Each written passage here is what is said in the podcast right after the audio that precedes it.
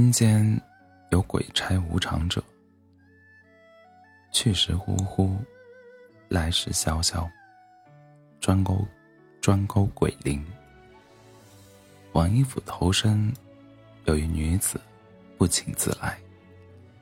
今日，那女子怨灵飘然，金钗不全，金钗不群，难掩国色天姿。径直走上鬼堂，阎王翻了翻面前的生死簿，皱起了眉。此人阳寿未尽，何故来此？那女子仰头求见母亲。阎王的眉皱得越发的深。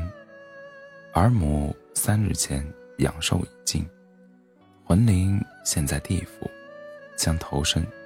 将投身世间。女子复答：“只求再见母一面。”阎王再没废话。阎王没再废话，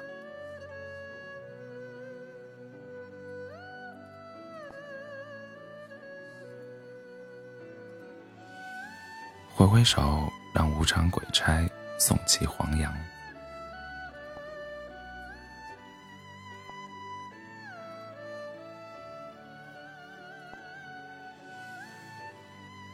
那女子也不挣扎，飘然而去。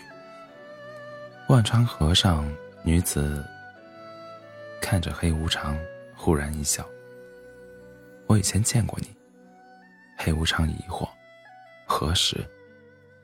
女子扳着千指，回忆道：“第一次是东村的张奶奶过世，第二次是西边的王伯伯暴疾，第三次是我娘。”女子笑了笑：“你不像那只白鬼，凶巴巴的。那次王伯伯过世，我看你宽限了他一个遗言，于是这次我找来了。”女子顿了顿，凄然道：“我只想再见我娘一面，一面就好。那日我和她吵嘴，气得跑出去。回来后，她已去了。”我还未跟他道歉。求你，让我最后见见他，不说话也可以。无常心下无奈，这小妮子双目非比常人，自己和白鬼竟被他看到了。无常沉默的想了想，最终伸手在血黄的河水中一划，看，河水忽的静止，慢慢的。现出一个略显苍老的妇人身影。女子的泪一下子涌了出来。娘。妇人似乎未听到女子的声音，女子也不介意，只是一声声的低泣着：“对不起，对不起，我不该跑出去的，让你连个送终的人都没有。对不起。”胡常算着差不多了，手挥手。收了幻象，将女子送到对岸。临走时，女子红着眼，低低的，低低说道：“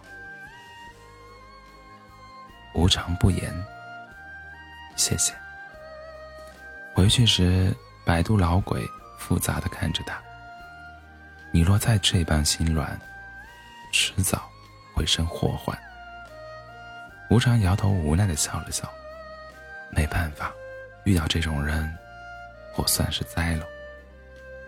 无常没想到，他与女子的再次见面，竟是在三年后。身处金碧辉煌的宫室中，无常复杂的看着面前从容吞下毒药的锦衣女子。兵临城下，唯一傲骨傲骨殉国的，竟是出身最为卑微的小公主，齐王的私，齐王的私生女。转过头，一眼便看到了他，淡淡一笑。又见面了，想不到这么快。想了想，又说道：“其实也不算快。宫中怨灵最多，没有宫女太太监死了，我都会过去。你收灵，我就躲在一边看着。你其实挺好看的，就是这身，就是这身黑袍，看着忒沉气。无常听得一震，他微笑闭目，无力的靠在身后的金柱上，魂魄渐渐剥离身体，看着他无奈的笑。又要麻烦你送我一次了。这回过河，老鬼不说祸端了，眯眼看了他们半晌，最后摇头叹道：“孽缘啊！”他死活不肯喝那孟婆汤，最后被敲昏了管家，丢入轮回道，却又是又是超。却又是，又是夭折。他一遍遍来收他的魂，他乖巧的任他牵着。摆渡老鬼摇桨叹着，真是孽缘。伸手为他理了理，理了理鬓角的发。他不语。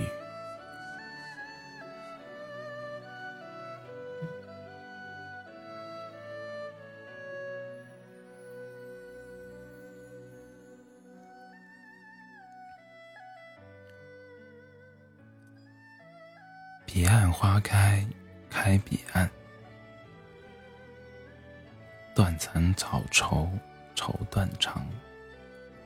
奈何桥前可奈何？三三生石前定三生。